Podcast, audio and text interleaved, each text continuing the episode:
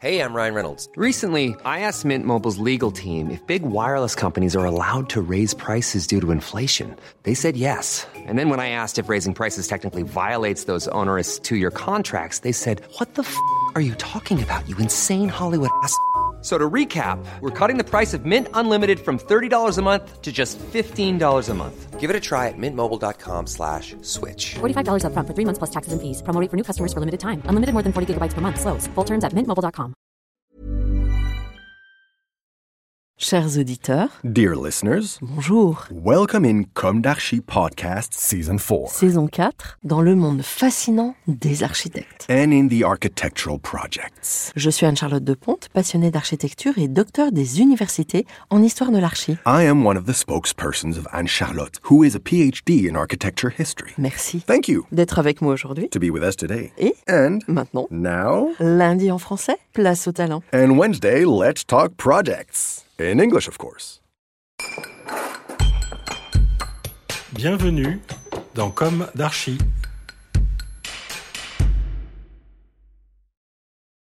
Chers auditeurs, ravis de vous retrouver aujourd'hui en compagnie de Gabriel Franc et Yann Daoud-Larian. Bonjour. Bonjour. Bonjour. Bienvenue dans Comme d'Archi. Vous êtes architecte et à la tête du groupe Franc Architecture. Nous avons déjà reçu quelques agences d'architecture figurant dans le top 25 de la revue DA avec un classement par chiffre d'affaires. Calque, les ateliers de 3-4, Richer et Associés, pour ne citer que. Vous, vous figurez au 21e rang du dernier classement, si je ne me trompe, et bien que vous soyez jusqu'à présent relativement discret, il me semble. C'est Marie-Sophie Barral, votre conseil en relations presse, qui m'a mis la puce à l'oreille en me parlant de deux de vos récents projets. Ces projets équins ont éveillé ma curiosité et il s'agit de celui du fameux Haras du Pin et celui du campus équin international de Goustranville. Ce sont des projets en cours, c'est ça? Absolument, oui. Ouais, on va en reparler après. En tant qu'ancienne cavalière, j'avoue avoir voulu sauter à pieds joints dans ces sujets, mais j'espère aussi que nous évoquerons vos autres sujets de prédilection. Vous revendiquez le mot artisan et pourtant vous œuvrez autant dans les domaines de l'industrie, de la logistique que du logement et du sport aussi, avec des implantations d'agences du nord-ouest au sud-ouest de la France, en passant par l'île de France. Ce qui dénote un sens de l'agilité incontestable. Ainsi, l'on ne compte pas moins de neuf entités dans votre groupe, si je ne me trompe. C'est bien ça? Tout à fait. que le savoir architectural se déploie en neuf entités m'interpelle, car dans notre monde contemporain, l'architecture a tendance à s'effacer au profit des opérations immobilières. Une singularité que vous allez, j'espère, nous expliquer. Mais on va commencer par le début. Quels sont vos parcours respectifs? Quelle a été votre jeunesse? Où s'est ancrée votre envie d'architecture? Quelles ont été vos études? Quand et comment avez-vous commencé votre activité d'architecte? Alors on commence par Gabriel ou Yann? Bon, Gabriel. c'est décidé, je commence. je commence, euh, mon parcours est assez atypique, euh, puisque je ne suis pas architecte. Euh, mon parcours a été d'être élevé à, à Fontainebleau, soit dit en passant, euh, une des villes euh, capitales de sport équin. Des études euh, classiques me menant vers ce que tout bon jeune de ces années euh, 2000 souhaitait faire, terminer en finance de marché, trader. Donc mes études ont été orientées par une école de prépa, une, école de commerce, un master aux États-Unis, et puis euh, se retrouver derrière euh, 10 écrans d'ordinateur euh, à la défense, au dernier étage, dans une banque, et un peu avoir une révélation en disant mais euh, au secours, je suis pas fait du tout pour ça. Constat. Ensuite, donc je suis fils unique, un cher papa qui était plus que passionné par son métier, D'architecte. Euh, d'architecte, d'ingénieur et en plus de ça, d'enseignant en architecture. À quelle école? À l'école des, des beaux-arts. Ça a été euh, déjà toute mon enfance baignée dans l'architecture, peut-être même un peu dans trop d'architecture finalement, parce que même si j'avais eu quelques petites envies de faire ce métier, j'avais un père qui travaillait vraiment nuit et jour, les week-ends, qui partageait avec moi ses concours, ses, les textes, les présentations, euh, évidemment euh, une bibliothèque de livres d'architecture euh, assez impressionnante. Mais à mon sens, pour être architecte, il fallait un, un don particulier, tel celui d'un grand sportif, mais aussi tel celui d'un peintre. Et j'avais jamais osé finalement aborder cette filière. Et euh, c'est d'une façon détournée que je suis euh, arrivé à l'architecture, puisque fort de ce constat, euh, mon père m'avait gentiment dit, écoute, l'agence se développe, toi qui as fait une école de commerce et qui sais donc tout faire mais rien faire, tu vas pouvoir m'être utile, parce que organisation du côté développement, un peu de contrôle de gestion, un peu de partie RH, et somme toute, c'était plutôt intéressant et j'étais euh, vraiment heureux d'accompagner mon, père dans ce métier.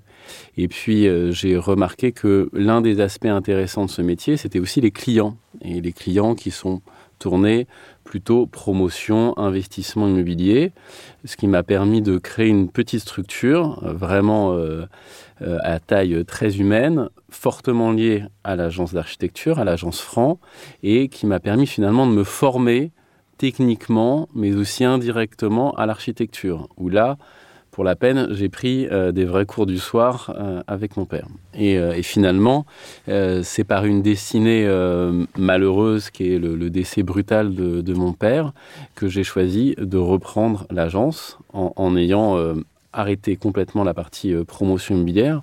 Et j'ai vraiment choisi de reprendre l'agence Franc par euh, envie, par plaisir euh, de continuer un, beau projet, chose que j'aurais d'ailleurs euh, pas pu faire sans, sans Yann, qui était à cette époque aussi à l'agence. Et donc ce binôme, c'est construit, c'est peut-être improvisé au, début, mais en tout cas, il a été le fondement euh, de tout et euh, l'élément vraiment fondateur euh, à la fois de reprendre l'agence, mais aussi d'encore plus me donner le goût, la volonté, l'envie de, faire finalement ce métier. Voilà, et pour la, la petite anecdote, j'ai souvent passé euh, une période de mon adolescence où je, voyais mon père travailler tard dans un bureau à écrire des textes de, concours et mon bac puis mon diplôme d'école de commerce euh, en poche.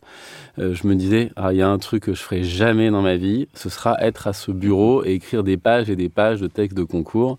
Et pourtant. Et pourtant. et pourtant. La fameuse note architecturale, notice architecturale. Notice, voilà. Et pourtant, alors, ça vous est arrivé et ça m'est arrivé, et je l'ai voulu. bon. Mais je pense euh, que Gabriel est modeste, hein, parce que quand il dit qu'il n'a pas son diplôme d'architecte, il a baigné dans l'architecture avec son père, le fondateur de l'agence Alors, on peut oui. rappeler son prénom? Gérard, Franck. Gérard. Franck, qui a été vraiment le, fondateur de tout, et qui a marqué euh, l'histoire du groupe et de l'agence par sa passion. Et je pense que sa passion était tellement euh, communicante que Gabriel, même s'il n'est pas diplômé, encore une fois, est architecte dans l'âme. Voilà. C'est une passion euh, qui a été transmise génétiquement euh, de son père euh, au fils. C'est d'ailleurs aussi pour ça, si je devais résumer mon histoire très rapidement, avec générosité. Mais je vous en prie. parisien de 0 à 10 ans, exilé Yapir dans le sud de la France au soleil, de 10 ans à 18 ans, passé un bac. Et comme tout euh, adolescent de, 15-18 ans à pas savoir qu'est-ce que je vais faire plus tard. Donc euh, j'ai atterri en droit en me disant mais comme Gabriel en finance, mais qu'est-ce que je fais là? C'est pas du tout mon, c'est pas du tout ma place. Qu'est-ce qui m'intéresse vraiment? Et euh, je suis remonté à Paris. J'ai terminé ma deuxième année de droit et il m'était apparu très naturellement que je voulais faire un métier à la fois technique et à la fois un métier qui permettait de réfléchir et peut-être avec une petite euh, touche d'artistique. Euh, des amis étaient déjà euh, en école d'architecture et ils m'ont convaincu je me suis inscrit à l'école d'architecture. Pas de parents architectes Pas du tout, rien à voir. Mon, père était chirurgien, ah ma mère traductrice en ambassade, donc rien à voir. En revanche, quand on, va dans nos souvenirs, je me souviens quand même que j'étais toujours impressionné par les ouvrages d'art en me disant mais bon sang, comment ça tient ça? Et même, je me disais, mais c'est bizarre d'habiter ces appartements, ils sont mal foutus. Pourquoi là, on passe par le salon pour aller dans une chambre, etc. Bref, il y avait quelque chose de sous-jacent quand même. Et donc, euh, arrivé à Paris, je fais mon école d'archi, je choisis une école d'archi, je me retrouve à UP7 à Tolbiac, qui était l'école peut-être la plus sinistre de toutes, mais que j'avais volontairement choisie, puisque c'était la plus dégoûtante, la plus dégueulasse dans, des, dans les sous-sols des dalles du 13e, et avec un bordel organisé, des tags partout, sans aucune connaissance des profs qui y œuvraient. J'ai dit, je vais aller ici. Coup de bol, je me suis retrouvé dans l'atelier B avec euh, Yves Lyon, François Leclerc, euh, Pierre-Louis Falocci, Olivier Chalin, chez qui euh, Alexandre Chemetov, des visites de Michel Corajou. Donc chez, Il y avait pire. Oui, et bah, j'ai eu du bol. Euh, et d'ailleurs, notre promotion, euh, je vais citer mes copains, mais c'est quand même Clément Vergelis, c'est Charles-Henri Tachon et autres. Donc une bonne jolie fée, gentille fée s'était penchée sur le berceau et on a appris l'architecture.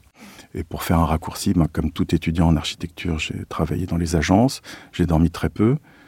J'ai vraiment dormi très peu. C'était charrette sur charrette, mais c'était une vraie émulation, une dynamique.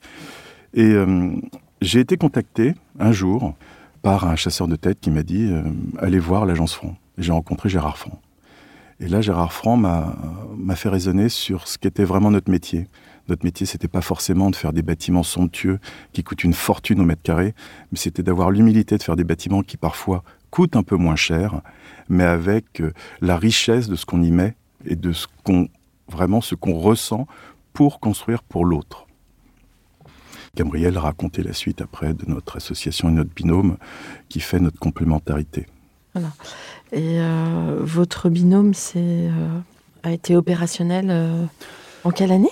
Il a été opérationnel assez rapidement. Je dirais que dans un premier temps, il a fallu pour moi un peu euh, prendre la mesure de ce qu'était euh, reprendre une agence d'architecture, euh, à la fois vis-à-vis du, du personnel, qui était à l'époque euh, d'une quinze, vingtaine de, de, personnes, architectes et ingénieurs, mais aussi vis-à-vis des clients.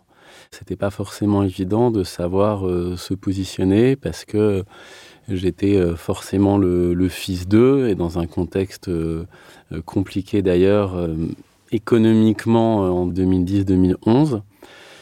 Donc ça a été un premier temps de, prise de conscience également et euh, c'est naturellement que notre, binôme s'est formé, euh, je dirais euh, en 2000, 2012, euh, qu'il a été formé, fondé, euh, acté et euh, avec aussi le, le, sens pour nous de se dire que on voulait pas forcément euh, faire pareil. En tout cas, c'était assez valable pour moi, n'étant pas architecte ni ingénieur, si je voulais quelque part faire mieux que le père, le terrain n'allait pas être équitable. Donc, on a choisi, euh, enfin en tout cas j'ai choisi moi de faire autrement, d'un point de vue de, de relationnel, d'aborder des projets, d'un point de vue euh, commercial, et euh, évidemment, et surtout avec l'appui euh, de Yann, parce que euh, le fondement avant tout, c'est qu'on aime l'architecture. Et... Mais finalement, vous partez très armés euh, ensemble parce que ce qui manque enfin, à l'architecte, c'est souvent justement tout l'aspect financier. Euh... Ce côté réaliste, on va dire. Oui, voilà. Que Gabriel a bien. Et entrepreneurial. Hum. C'est une entreprise. Oui, avec la précision, euh, pendant un court parcours de, de, promoteur où il m'est arrivé de travailler avec d'autres architectes et des architectes qui euh, s'excusaient un peu de travailler ou de vivre. C'est-à-dire c'est souvent le stéréotype, euh, l'architecte euh, qui est avec son... L'image est un peu cliché, mais je l'ai vu beaucoup, euh, habillé avec un gros pull noir, l'air triste, euh, à mendier ses honoraires, où ça va pas. Et avec Yann, j'ai pas du tout vu ça. J'ai vu au contraire euh, quelqu'un qui communiquait, qui assumait, qui affrontait. Et j'ai trouvé ça aussi génial d'être sur cette même longueur d'onde, sur ce même terrain d'entente pour euh, capter des clients tant sur une certaine forme que sur un, un fond où euh, je me souviens de, de, Yann à des présentations de me relatant des présentations de projets où j'étais pas euh, avec un client qui lui disait euh, vous y croyez à votre projet? Souvent un architecte aurait pu dire oui mais enfin bon montrez-moi ce que vous aimez aussi je vais vous dire et Yann qui non non j'assume parfaitement c'est ça ou c'est rien. Bon, déjà ça plante le décor c'est bien. un peu oui. Bon euh... Alors, l'une de mes questions récurrentes dans Comme d'Archi est est-ce qu'aujourd'hui vous avez le sentiment d'avoir accompli ce que vous imaginiez à la sortie de l'école? On commence par Gabriel. Ah bon? Euh, Alors la, question, elle est, euh, ultra euh, sensible pour moi parce que je suis sorti d'une école pour faire un autre métier. Pour autant, j'ai toujours eu une âme d'entrepreneur. À 12 ans, pour l'anecdote, euh, on habitait au bord d'une rivière et j'avais déjà euh, pris un petit feuillet A4 sur lequel j'avais euh, écrit que je pouvais réparer les bateaux, les barques des, des voisins en donnant un nom à une société qui n'existait pas et en mettant le téléphone fixe de mes parents, ce qui m'avait valu quelques réprimandes. Mais en tout cas, cette âme d'entrepreneur, elle a pu perdurer par euh, cette aventure de l'agence Franc, avec effectivement le développement même de l'agence, puisqu'on plus, si je puis dire, bas ou difficile, on était une dizaine euh, de personnes à l'agence. Aujourd'hui, on est une centaine, avec des métiers assez diversifiés, avec aussi des emplacements euh, géographiques, avec un, maillage, et donc cette part entrepreneuriale qui avait attrait avec mes études a parfaitement été réalisée, mais euh, j'espère que, que le meilleur reste à venir. ce sont des sacrés bateaux. Oui, pas que ce soit des paquebots. Yann C'est compliqué quand on sort de l'école, on n'a pas du tout conscience du métier. On est complètement naïf, on ne voit pas les choses comme ça. Et tant mieux, puisque la maîtrise d'ouvrage à l'école, c'est le prof. Donc on ne lui doit pas euh, une obligation de délai, de coût. Alors le délai, oui, il faut rendre le projet tel jour, c'est la charrette. Mais le reste, ça reste complètement sorti de la réglementation et de toutes les problématiques qu'on rencontre. Donc cette part de... On sort de l'école un peu naïf et plein d'illusions. Je vais faire les plus grands musées, je vais révolutionner la planète avec mon architecture qui fera deux kilomètres de haut, que sais-je avec aussi quand même des professeurs qui nous marquaient une certaine forme de respect et d'humilité par rapport à notre devoir. Mais ce n'était pas encore conscient. Donc, euh, est-ce que j'ai euh, j'ai été dans la continuité de cette école Oui, mais c'est une continuité qui vient à contrario et qui rebondit sur ma rencontre avec Gérard Franc, qui m'a fait découvrir un nouveau profil et un nouveau, une nouvelle façon d'appréhender notre métier. Pourquoi? Parce que quand j'ai travaillé euh, chez nos illustres architectes, on se rend compte que dans une agence, euh, le métier est assez compartimenté.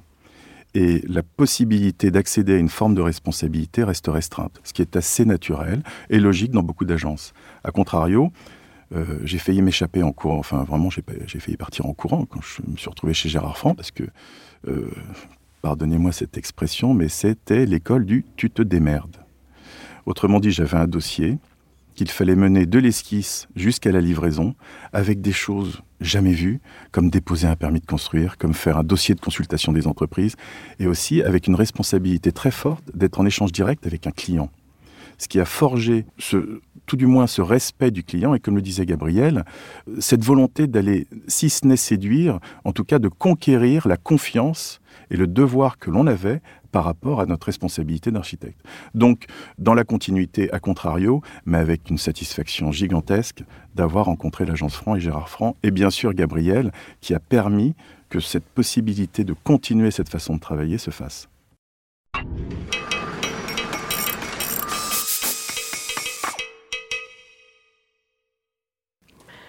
Pouvez-vous maintenant nous raconter l'histoire de vos projets, projets fondateurs, structurants, emblématiques, d'actualité je ne sais pas si vous voulez euh, parler des dix dernières années ou remonter plus loin comme vous le souhaitez, et avec une focale sur les projets équins peut-être, pour finir.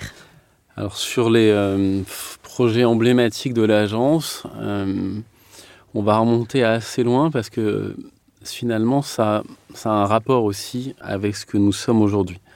C'est-à-dire que l'agence est née de la reprise d'un confrère en Normandie, à Falaise, précisément. Et l'agence s'est toujours développée sur deux pieds, un à Paris, un en Normandie, avec euh, des, bureaux à, Caen. Et à cette époque, beaucoup de marchés publics. Vraiment de tout type, que ce soit euh, des gendarmeries, des écoles, des centres techniques municipaux, des hôpitaux. Et puis avec d'autres projets qui nous faisaient faire un, grand écart. Les magasins Virgin sur les Champs-Élysées, Madelios, euh, dans le 16e, beaucoup de, boutiques, à, Liège, euh, des projets euh, pour des villas de particuliers en Crète. Enfin, vraiment, mon père était intéressé par tout ce qui était architecture, tout horizon, en partant d'un principe que l'on aime bien défendre, et tous les architectes d'ailleurs aiment le défendre, c'est de dire que il faut surtout pas qu'on soit enfermé dans une case, de dire que vous êtes un architecte de logement, donc je vous fais travailler que pour du logement. Bien au contraire, la vraie capacité d'un architecte, c'est celle à pouvoir raisonner sur tout type de sujet et à être en cela force de proposition. Ce grand écart, il a toujours été réalisé. On a fait une des premières usines euh, en Normandie, l'usine de parfum Jacomo euh, dans les années 80, mais aussi on a fait euh, un hôtel à, Yaoundé au Cameroun.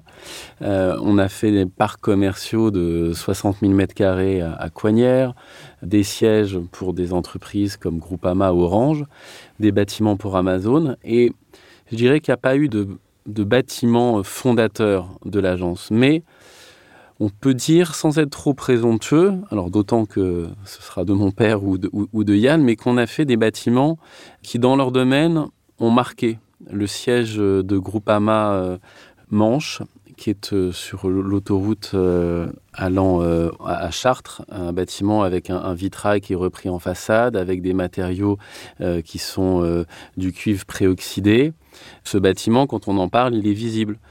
On a gagné un, grand prix du CIMI en, 2015 euh, pour un projet de réhabilitation euh, de bureaux et d'activités pour Sogaris en bordure d'A86 à Créteil, avec euh, un, habillage qui était en, en, bardage TQ Gold, donc assez visible puisque couleur or.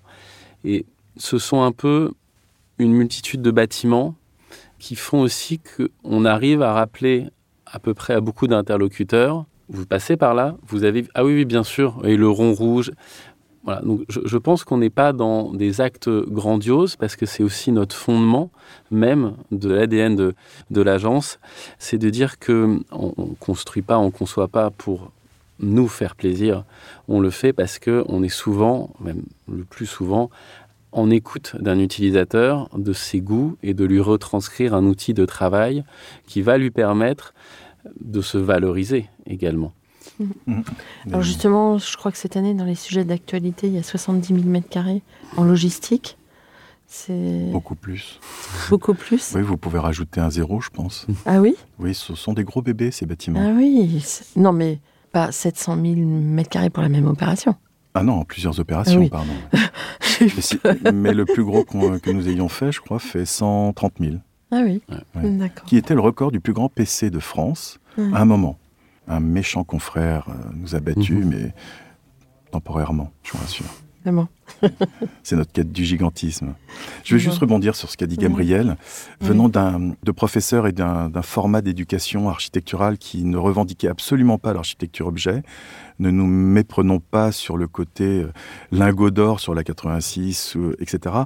À chaque fois, il y avait une raison et une raison par rapport à une fonction, c'est-à-dire ce sont des façades double pot.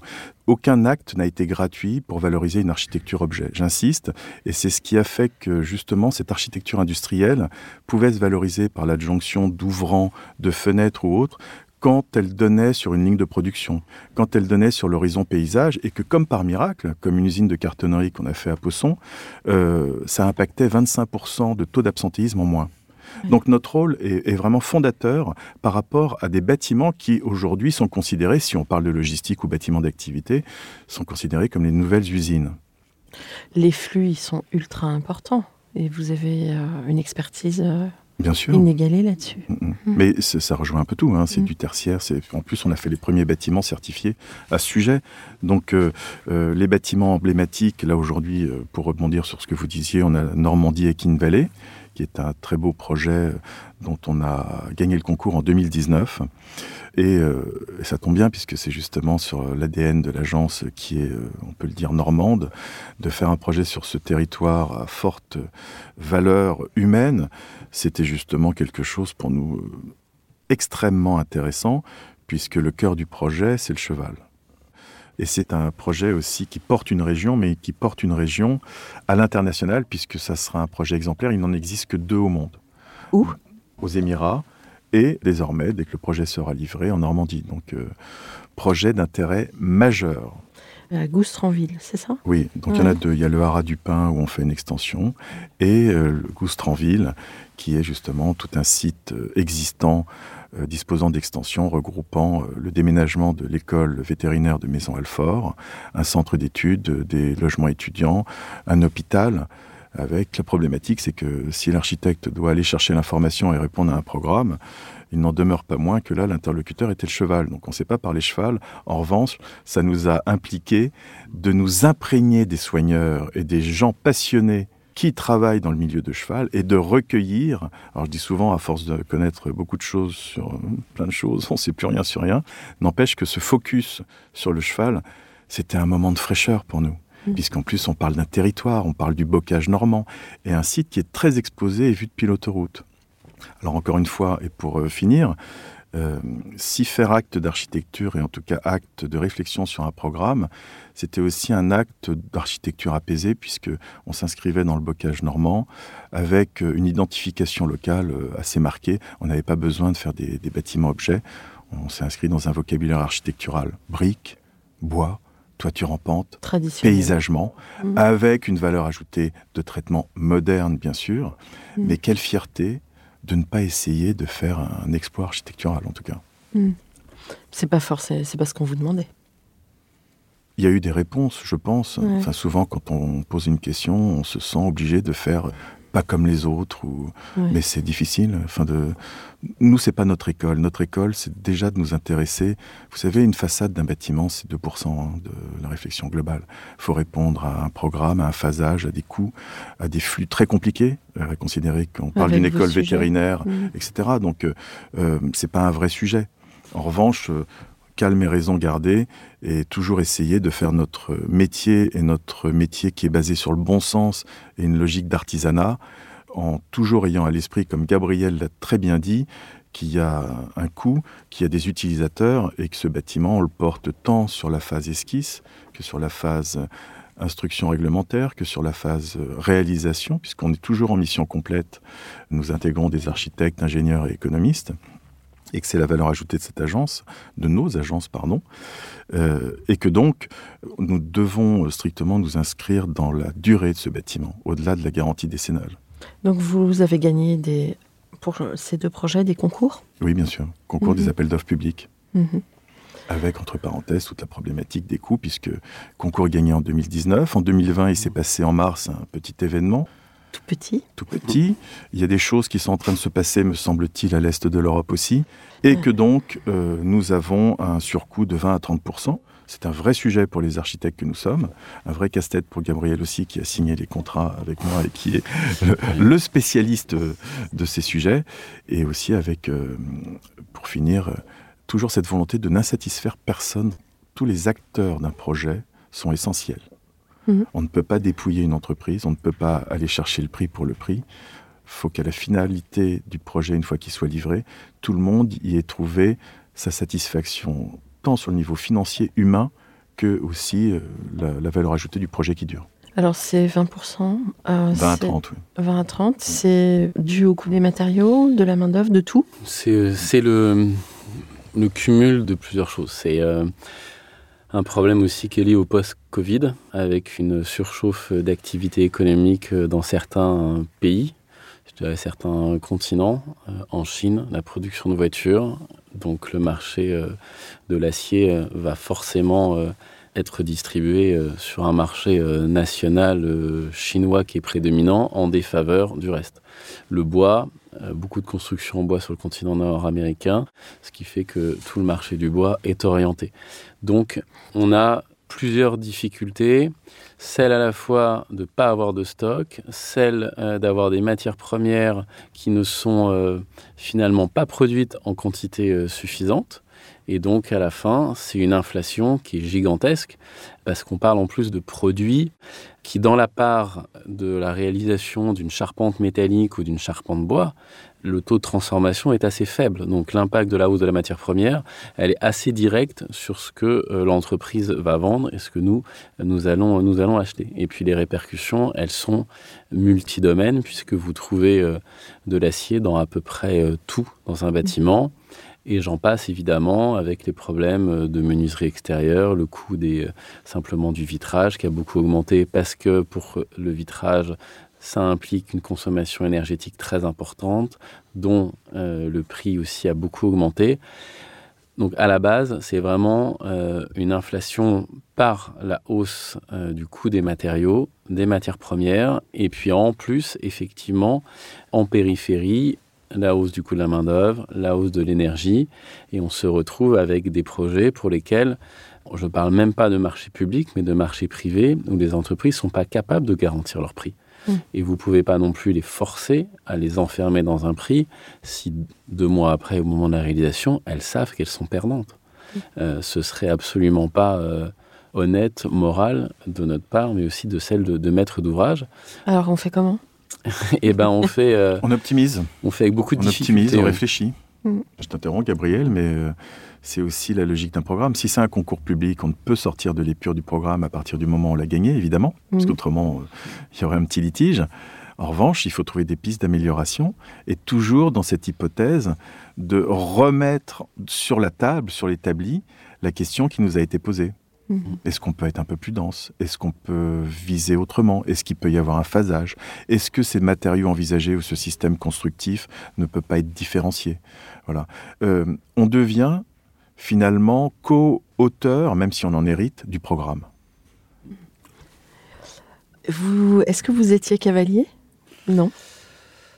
Non, peu. J'en ai, fait un peu. Un peu, mais. Euh... des, invalides. Vous êtes, euh, vous avez renoué avec euh, cette culture, avec ce, monde très particulier? À l'occasion de ce projet, oui. C'est superbe un cheval, hein. ne serait-ce que de le voir marcher, évoluer. Ça fait du bien en plus. Oui, on a été euh, invité à, des jumping. Euh, en Normandie, il y en a beaucoup. Donc effectivement, euh, c'est un, plaisir de voir ce, spectacle, ce sport, quand il s'agit de concours de, de CSO.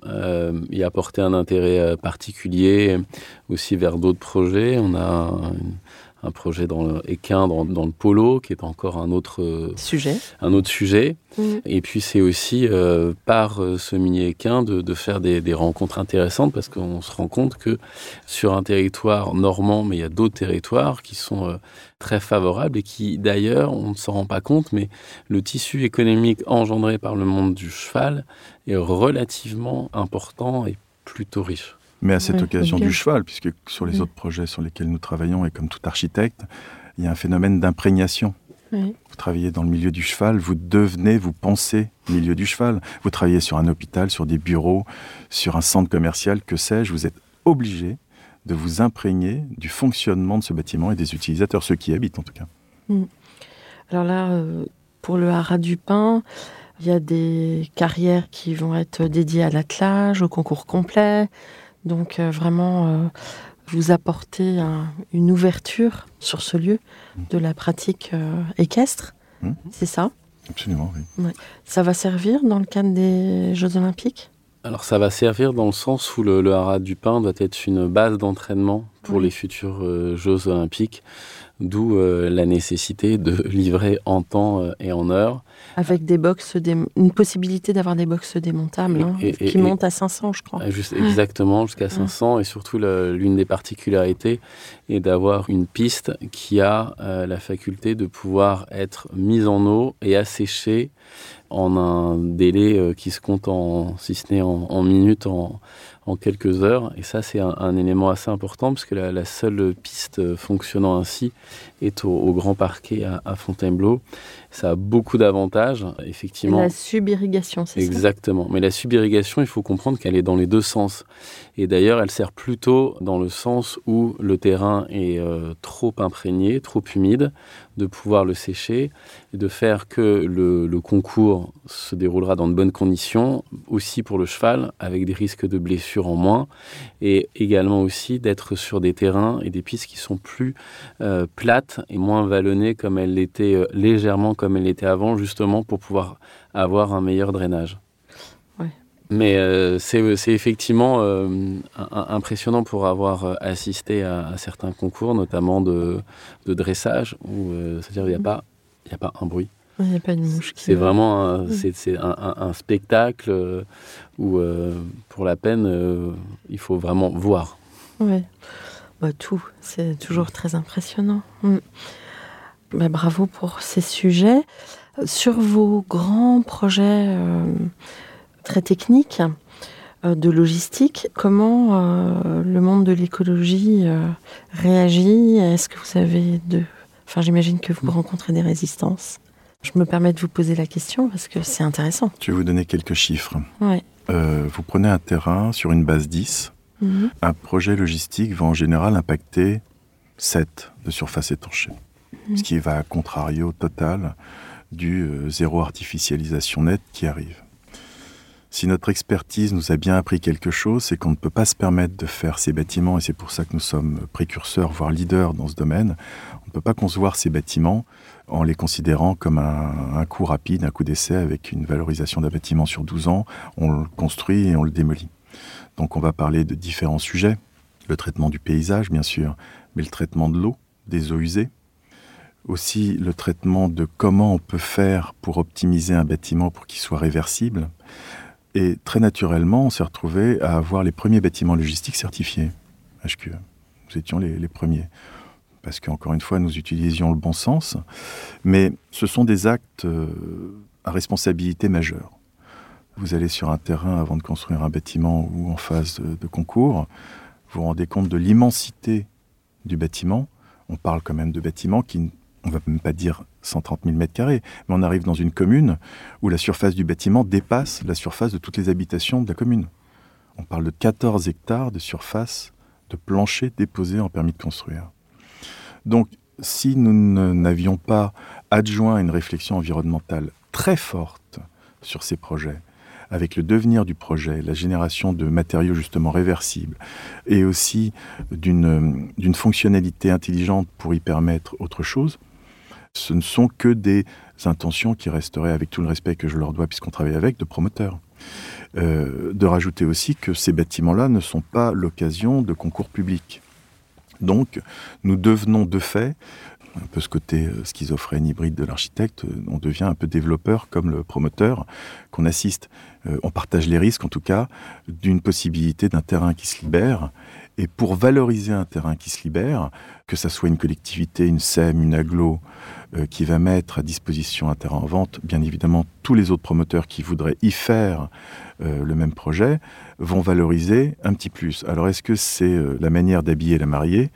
Euh, Nous, c'est pas notre école. Nous, ce sont des actes fondateurs très forts où, euh, justement, euh, on va euh, réserver le passage de la faune, on va agrémenter la flore.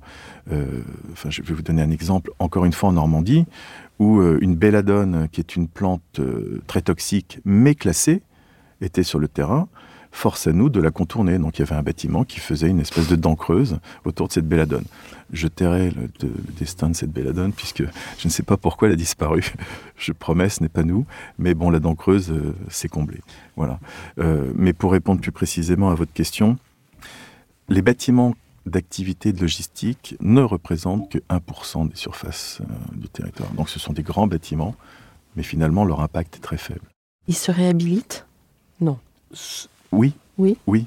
On commence justement. On Ouais. commence depuis quelques années à vouloir les réhabiliter. Preuve en est, c'est que ces bâtiments, euh, à l'époque, étaient en charpente métallique.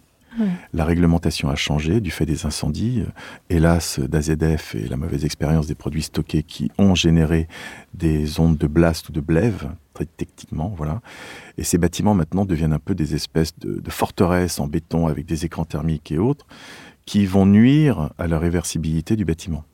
Mm. Mais si on réfléchit bien, à partir du moment où on a une planéité de dalles, que sur cette dalle on peut y faire autre chose, euh, ça commence bien déjà. Vous vouliez ajouter quelque Oui, chose je voulais ajouter que ces bâtiments, euh, que ce soit leur euh, architecture, leur développement, sont pas faits n'importe comment. C'est très encadré. C'est encadré ne serait-ce parce que il faut faire des études faune-flore, c'est-à-dire qu'un écologue passe sur euh, site pour vérifier quelle est la nature du terrain, s'il y a des zones humides, s'il y a des espèces à protéger, ou type d'espèces euh, animales, végétales.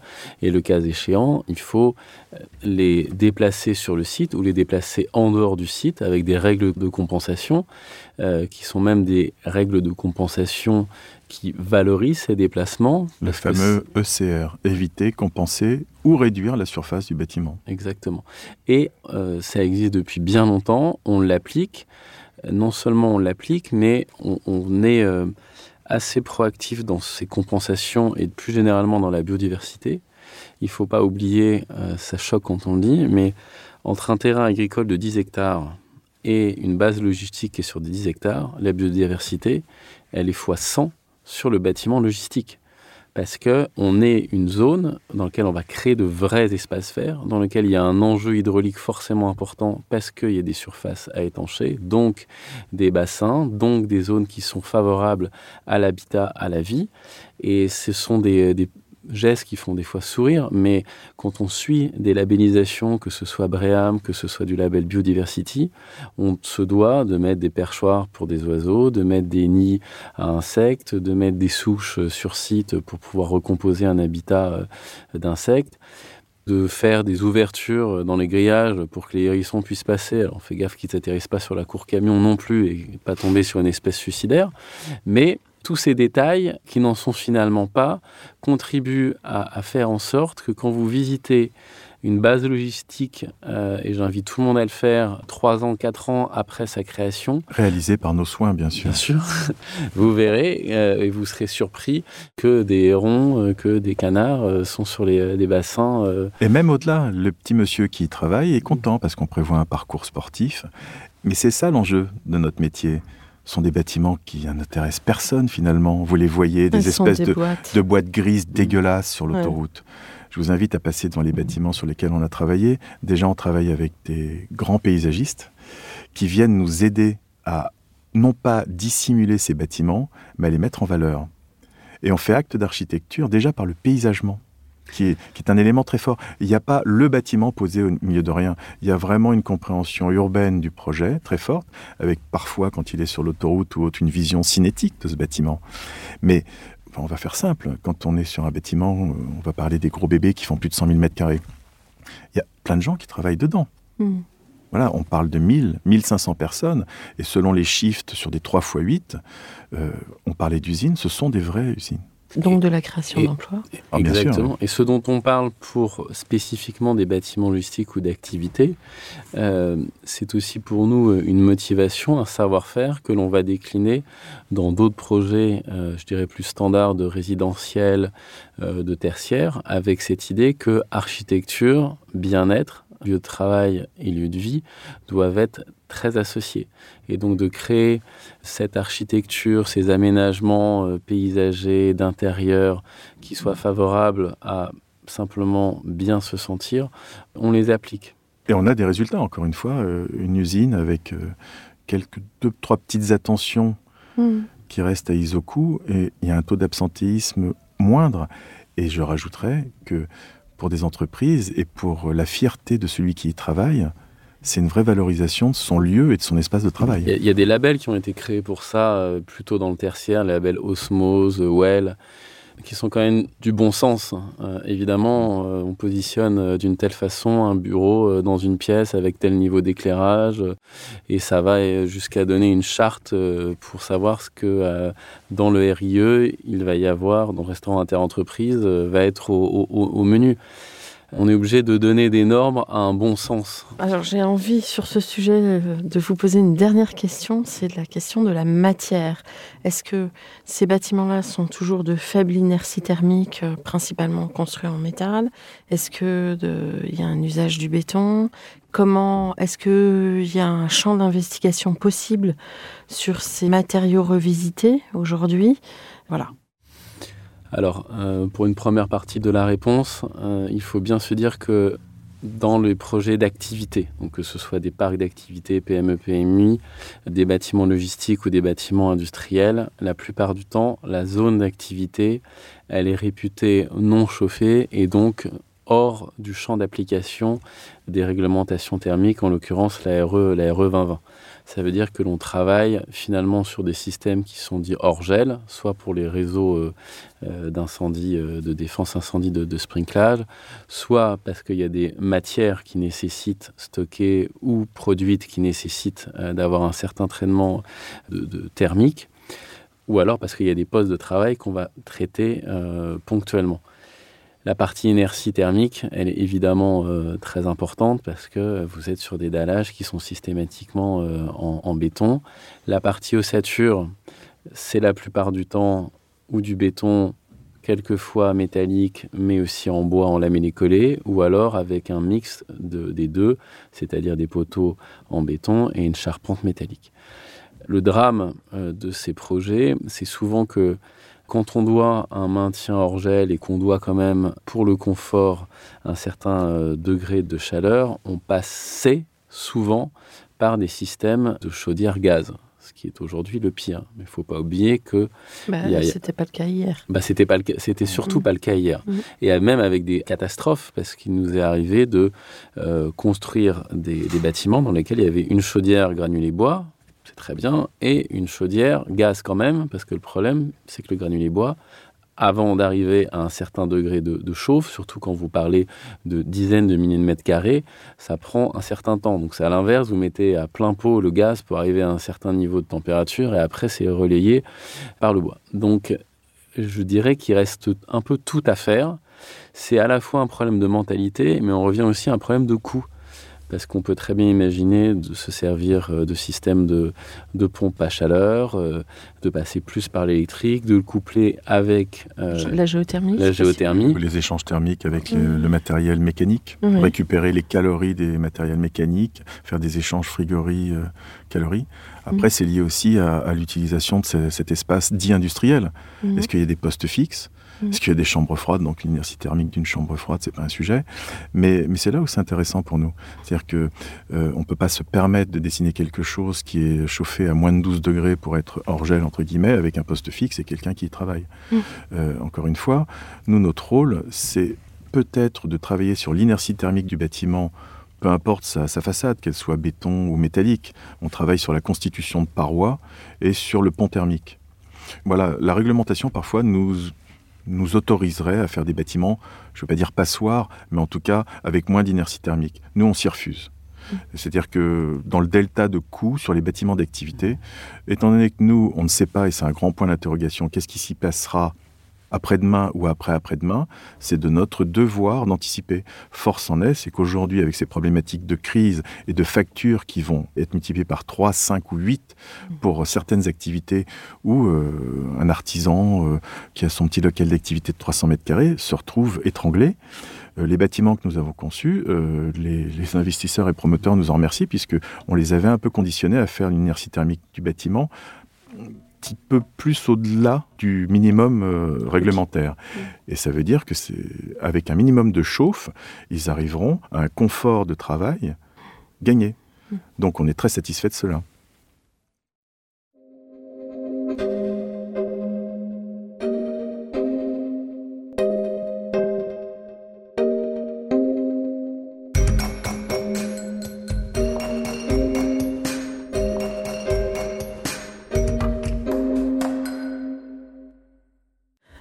Passer à la dernière partie de Comme d'Archi.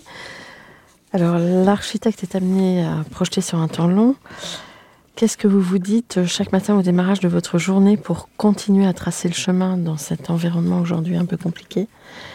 Et quels éclairages donneriez-vous à tout à chacun pour appréhender le monde dans lequel nous vivons? Elle est dure, votre question. Oui, je sais. Parce que les temps sont durs. Mais j'ai envie de. J'ai pas envie de parler de nous, de nous-mêmes, j'ai envie de me tourner vers les jeunes. Oui. L'autre question qui arrive, c'est comment. Alors on l'englobe, si vous permettez. C'est-à-dire qu'aujourd'hui, notre devoir, c'est de faire peut-être ce qu'a fait Gérard Franc, mhm. le père de Gabriel, et quelqu'un pour qui j'ai eu un énorme respect. C'est cet acte de transmission, transmission du savoir et transmission de valeur. Donc aujourd'hui, le monde dans lequel on vit est très dur. Mm. sous des apparences de facilité, euh, des pseudo-facilités qu'on aurait. Mais le monde est très dur, il est très anxiogène, et tout a changé, tout est beaucoup plus rapide. Pardon, mais je me souviens euh, des esquisses qu'on dessinait à l'époque, on dessinait ça à la main, avec une esquisse qui était quasiment décidée au moment où on la dessinait à la main. On n'y revenait pas 50 fois. Sur le calque d'études Des Oui, rouleaux de alors, calque Bah, vous connaissez très bien, on dessinait d'un Oui. côté, et puis s'il y avait quelques erreurs, on grattait à la lame, on entendait Oui. les, les cigales dans Oui. l'agence. Oui. Puis derrière, si ça allait vraiment mal, on dessinait de l'autre côté du calque. Et puis après, euh, bon voilà, on avait quoi Deux, trois euh, errements, si je puis me permettre.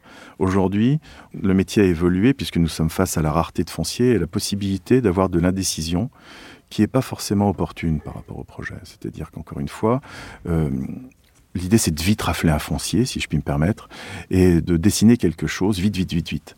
Sans, euh, j'ai des confrères, pardon, je les appelle les architectes Street View. Ils vont même pas visiter le site, euh, ils vont sur Street View, ils regardent les photos et ils dessinent quelque chose. Ou même je vois encore des confrères, sans, sans leur taper dessus, mais moi je, vraiment avec Gabriel on fait la guerre à l'agence, on met l'environnement quoi. On ne met pas juste euh, une limite de propriété, on dessine son bâtiment. Donc votre question euh, sur le temps long et tracé demain, c'est de continuer sur euh, la, le bon sens qu'avaient les anciens, bien sûr, sur l'enseignement et la richesse qu'ils nous ont porté, et de ne surtout pas nous inscrire en rupture. Euh, dans une continuité apaisée, peut-être, une continuité intelligente, ne pas chercher à réinventer, en revanche, toujours chercher à se remettre en question. Oui, à questionner. Mm. Voilà. Mm. Euh, enfin, vous savez, euh, je suis un grand anxieux, hein, Gabriel aussi. Donc, euh, les nuits à se réveiller, à dire mais je me suis trompé. euh, non, c'est pas ça la réponse. La responsabilité est grande. Mais c'est, enfin, Mm. encore une fois, on, on fait pas quelque chose qui est destiné à être consommé. Et demain, on n'en parle plus. Euh, on a fait des échecs hein, aussi. euh, on s'est tous trompés. Et au fur et à mesure de cet apprentissage, de, ces coups qu'on a pris en disant on s'est trompé de matériaux, on s'est trompé de fonctionnement, on s'est trompé d'idées, on s'est trompé de stratégie, on progresse. Alors on évite de se tromper trop souvent parce qu'autrement on n'aura plus l'occasion de faire. Mais euh, le monde dans lequel on vit aujourd'hui est dur. J'espère avec Gabriel que le monde dans lequel on vivra demain sera beaucoup plus opportun pour quand même ne pas oublier qu'on on doit prendre un peu, pardon, mais de plaisir dans notre métier et aussi d'être un peu, un peu en décalage par rapport à tout ce qui nous oppresse, la réglementation, l'aspect jugement d'un bâtiment ou d'une ou d'une position. De temps en temps, il faut être un peu aussi libre de ces servitudes qui nous occultent complètement et asservissent notre réflexion. Mais Pour rebondir sur ce que tu disais, euh, effectivement, le, monde est, dur et en plus, le, monde a des, euh, déviances euh, qui sont celles de, l'immédiateté, de l'instantanéité, euh, d'une jeunesse qui, euh, on est euh, presque tous euh, parents dans nos, âges et euh, on voit des enfants, des copains d'enfants euh, qui sont euh, dans des applications. Qui finalement ne, ne prennent pas de temps et, et ça finit par avoir des répercussions aussi avec nos clients euh, qui nous pressent, qui nous oppressent. Et nous, on rentre finalement dans ce cycle qui est euh, finalement un mauvais cycle de pouvoir les servir mieux, plus vite, euh, dans- Surtout quand on connaît le temps d'un projet. Oui. Mm. d'an- d'anticiper. Et alors, il y a d'une part... dans l'urgence pour, Ouais. pour quelque chose qui dure. C'est fou. Oui, c'est un peu contradictoire. Et, et, euh, pour l'avenir, ce que je nous souhaite, mais ce que je souhaite aussi à une future génération, c'est finalement de prendre un peu le temps. Et euh, ce que disait Yann est juste, euh, l'architecte Street View, il a besoin d'aller sur le site, il a besoin de parler aux voisins, il a besoin d'aller en mairie, il a besoin de tout ça. vous de, raconter une anecdote? Ah bah, avec, avec grand Je plaisir. t'interromps, Gabriel, mais encore une fois, euh, hommage à Gérard Franc pour qui j'ai beaucoup de respect. Je devais aller faire des photos d'un bâtiment en cours de livraison. Et euh, Gérard Franc, bien évidemment, avec sa fameuse phrase euh, Tu te démerdes Euh, Je me suis retrouvé à escalader une grue. Bon, déjà, j'ai le vertige. Mais la deuxième fois, me suis retrouvé innocemment à sonner chez les habitants. Bon, ça a fini, c'était pas dramatique, mais j'ai fini avec une gueule de bois énorme puisque je me suis retrouvé dans une fête d'amis qui habitait au sixième étage, qui m'avait gentiment accueilli. J'avais mes photos. Le melon parme était excellent, mais le rosé aussi. Voilà. Donc je suis revenu fier avec euh, les photos. Monsieur Franc, j'ai les photos. En revanche, je vais me coucher. Voilà. Mais c'est ça qui fait notre métier. Ouais. Non, C'est vraiment une anecdote de ce genre. J'en ai une, autre à, à Gonesse pour un bâtiment euh, qu'on avait fait qui était une, trésorerie. Et euh, le chantier démarre et catastrophe. Alors on savait qu'il y avait que le, sol était mauvais, Mais euh, catastrophe, à chaque fois que l'entreprise euh, de fondation fait une- un trou pour mettre un, pieu qui allait recevoir le, le dallage du porté du, du bâtiment, il y a de l'eau qui sort, mais pas un peu, un vrai geyser. Et euh, je regarde et je me dis là, forcément ça va pas aller. Je regarde à côté, donc je monte sur, euh, je sais plus trop sur quoi, et je regarde par-dessus euh, le mur, et là je vois un- un- quelqu'un qui était en train de nettoyer sa voiture à grande eau. Mais j'étais assez surpris parce qu'il était un peu mis nulle part euh, de son terrain, et je lui dis mais vous arrosez comment? Et il me dit eh ben mon garçon, ici c'est simple, hein, tu fais trois trous de bêche, tu mets une pompe et alors t'arroses tout ce que tu veux. Voilà, j'aurais eu et on aurait eu la petite curiosité avant de regarder, on aurait su que euh, effectivement on était à un endroit catastrophique avec des phénomènes de remontée artésien euh, terribles. Et ce genre d'anecdotes, on les a. Là, c'est plutôt drôle, mais il y en a qui sont beaucoup moins drôles parce que et d'ailleurs, c'est aussi de la responsabilité du, du maître d'ouvrage.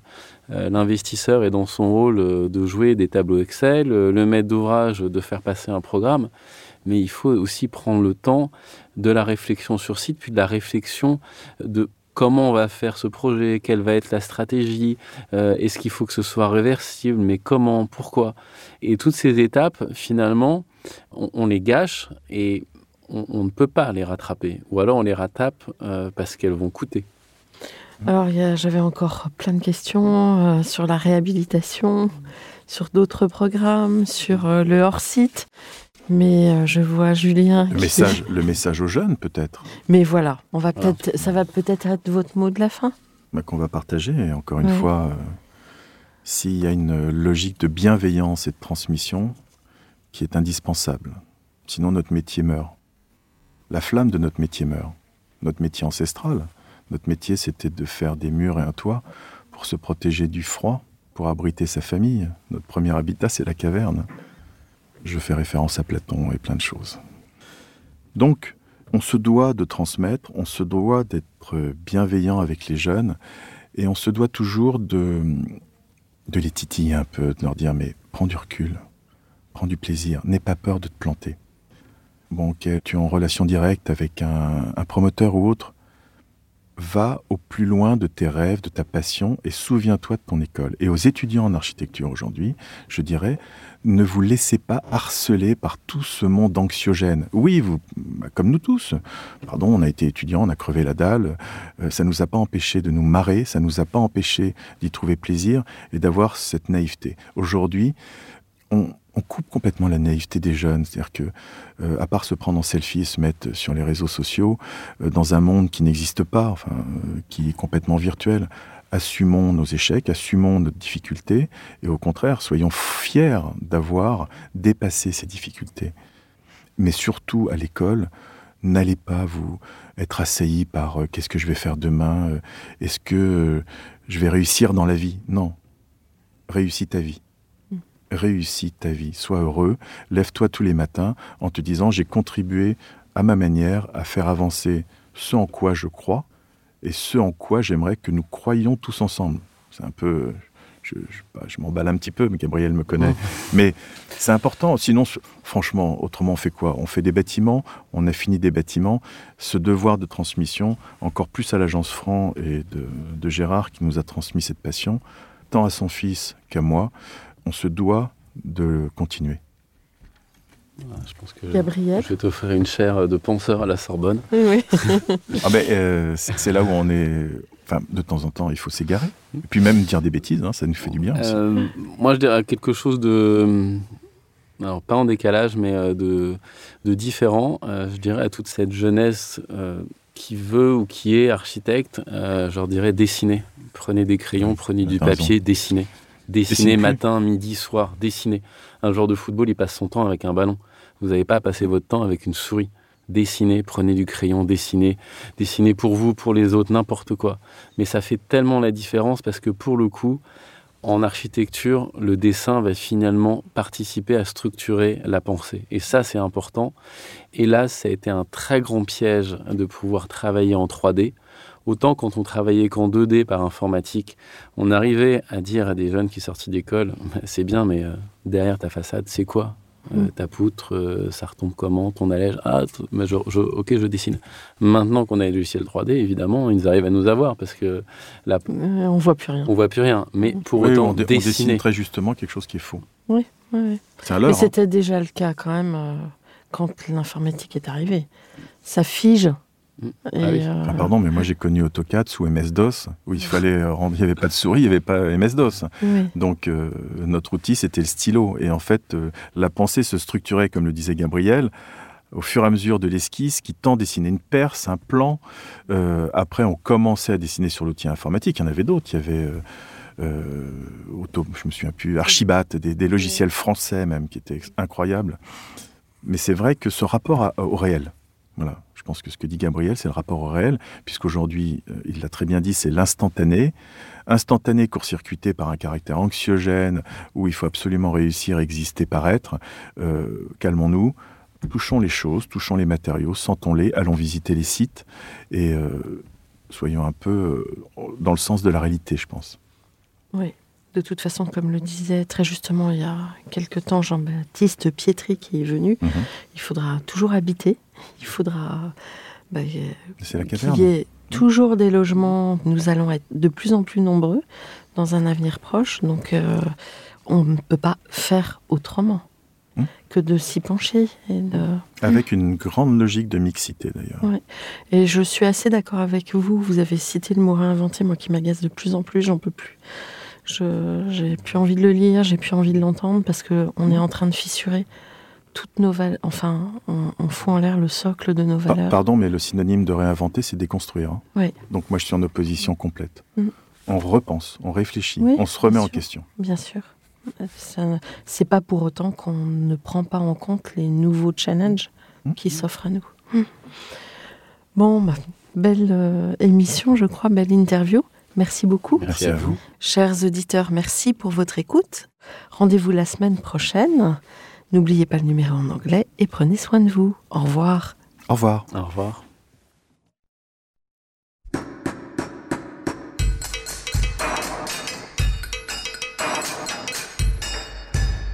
Chers auditeurs, merci pour votre écoute. Merci à Julien Rebourg, réalisateur, qui nous accompagne sur la partie son. N'oubliez pas de retrouver nos sujets en avant-première sur Instagram à l'adresse at comme d'archipodcast. Si vous aimez ce podcast, favorisez sa diffusion en lui donnant 5 étoiles sur Apple Podcast, plus un petit commentaire, ou sur votre plateforme de podcast favorite. Et surtout, abonnez-vous pour écouter tous nos épisodes gratuitement. À bientôt et d'ici là, prenez soin de vous.